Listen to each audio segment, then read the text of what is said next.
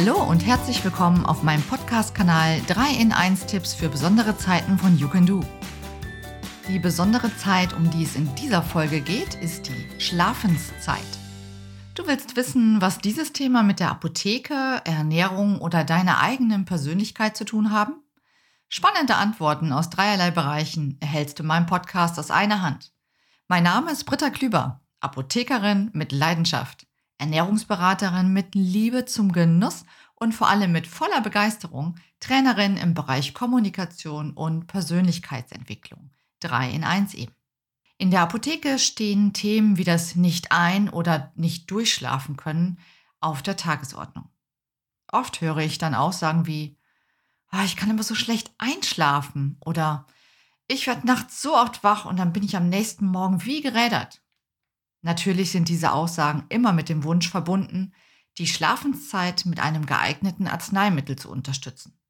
Tatsächlich unterscheidet man bei Schlafstörungen, also einer Insomnie, zwischen Einschlafstörungen, bei der die Einschlafzeit mehr als 30 Minuten beträgt, und Durchschlafstörungen, das heißt bei vorzeitigem Erwachen unter sechs Stunden und das mehr als dreimal pro Woche.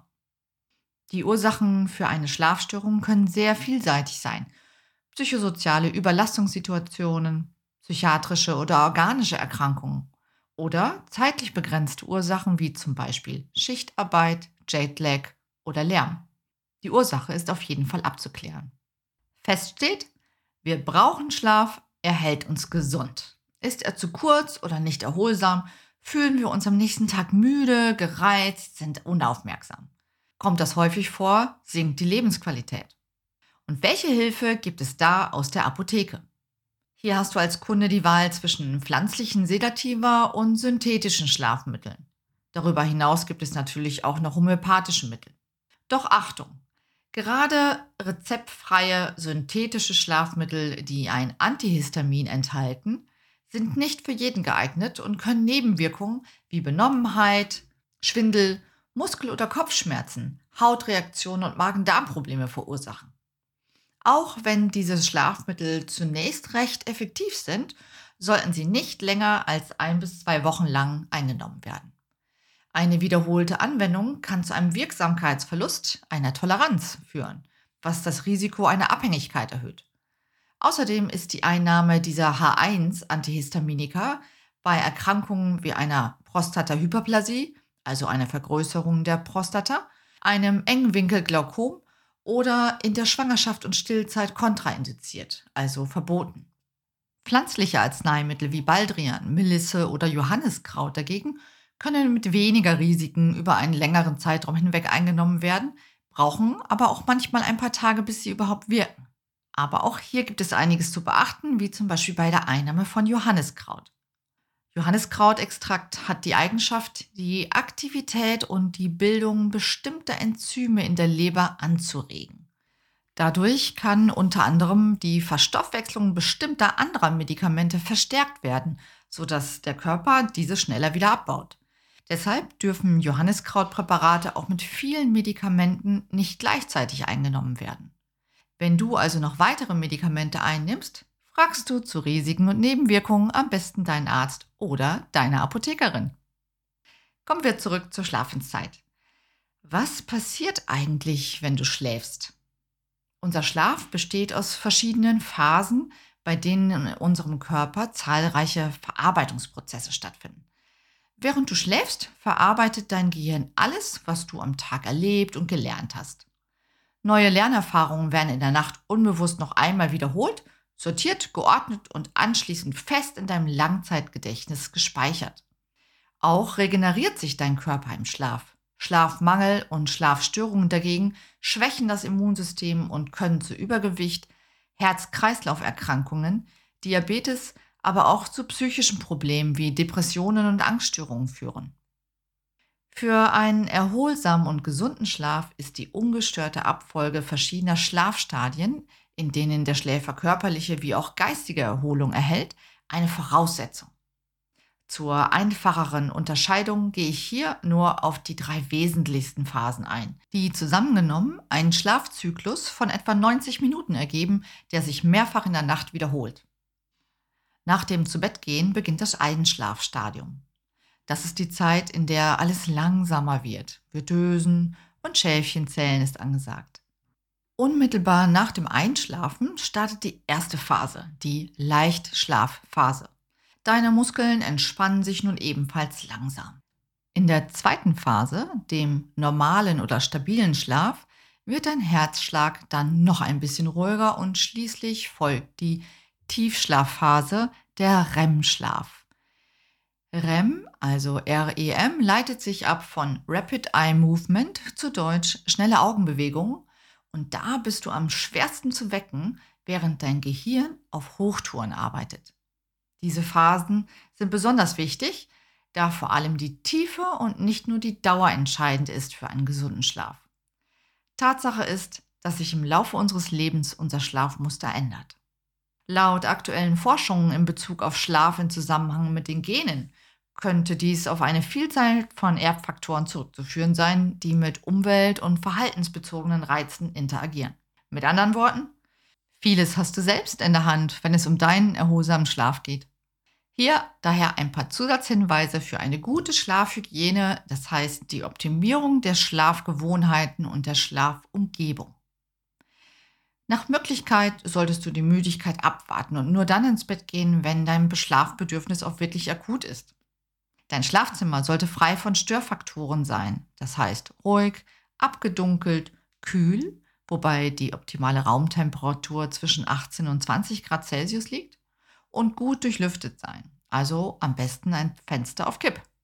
Auf eine bequeme Matratze, eine kuschelige Bettdecke und gemütliche Kissen solltest du ebenfalls achten, damit du dich so richtig wohlfühlen kannst.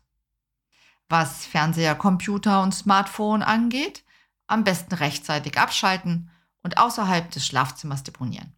Denn geistige und emotionale Reize halten dich nur wach. Feste Rituale helfen beim Runterkommen und Einschlafen zum Beispiel ein warmes Bad mit Melissen- oder Lavendelöl, Entspannungstechniken wie autogenes Training, progressive Muskelentspannung oder Meditieren sind ebenfalls sinnvoll und lassen sich leicht erlernen. Und natürlich kannst du mit deinen Ernährungsgewohnheiten ebenfalls einen positiven Beitrag zu deinem gesunden Schlaf leisten. Wie wäre es da zum Beispiel mit einer leckeren Tasse Frucht- oder Kräutertee als weiteres Entspannungsritual vor dem Zubettgehen? Alkoholische Getränke dagegen eignen sich nicht als Schlummertrunk. Falls du bereits an Schlafstörungen leidest, am besten ganz meiden, auch tagsüber. Vor allem in Kombination mit Schlafmitteln ist kompletter Verzicht unbedingt angezeigt. Generell solltest du bei Einschlafstörungen nach 16 Uhr keine koffeinhaltigen Getränke mehr zu dir nehmen und nach 18 Uhr nur noch mäßig essen und trinken um nicht mit vollem Magen ins Bett zu gehen oder nachts aufstehen zu müssen, nur weil deine Blase drückt. Wenn es darum geht, was wir wollen oder brauchen, bilden unsere Schlafgewohnheiten keine Ausnahme. Unsere einzigartigen Schlafmuster sind einer jener Bereiche, wo sich das individuelle menschliche Verhalten und die biologischen Bedürfnisse am stärksten voneinander unterscheiden.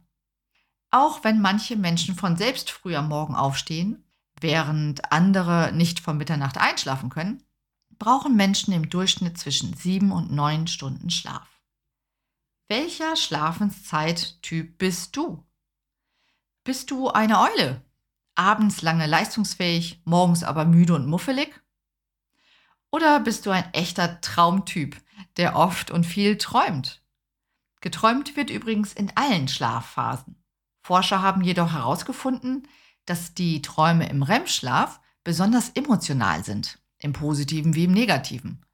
Die Träume aus den Non-REM-Perioden sollen dagegen eher sachlicher Natur sein, weshalb sich auch viele nicht an sie erinnern. Du gehörst eher zu den Schnarchernasen? Schnarchen an sich ist keine Krankheit, kann aber für den Betroffenen und vor allem für den daneben liegenden Partner oft eine massive Belastung darstellen. Übrigens, Einfaches, das heißt nicht krankhaftes Schnarchen, tritt in allen Phasen des Schlafs gleich häufig auf. Anders sieht die Situation bei schlafbezogenen Atmungsstörungen aus.